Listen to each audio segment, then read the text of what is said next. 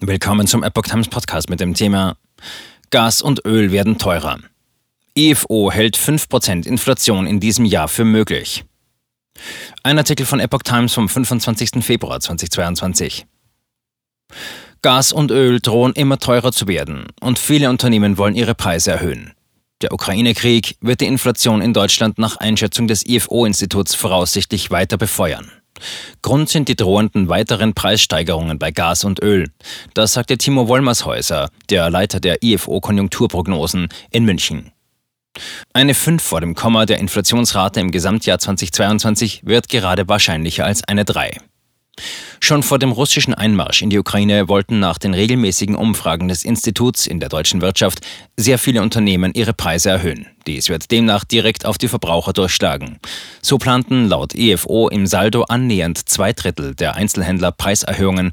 Bei den Lebensmittelhändlern waren es über 85 Prozent. Im Schnitt aller Branchen stieg dieser Index auf einen Höchststand von 47,1 Punkten. Die Münchner Ökonomen fragen monatlich mehrere tausend Unternehmen, ob sie in den kommenden drei Monaten die Preise erhöhen oder senken wollen. Nicht gefragt wird nach der Höhe der geplanten Preisänderungen.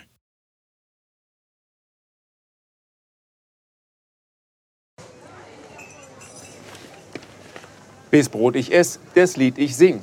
In Zeiten von Twitter und Facebook hat diese Redewendung aus der Zeit der Minnesänger neu an Bedeutung gewonnen. Wes Brot ich ess, des Lied ich sing, bedeutet in der Medienwelt, dass Zeitungen die Interessen derer vertreten, die sie bezahlen.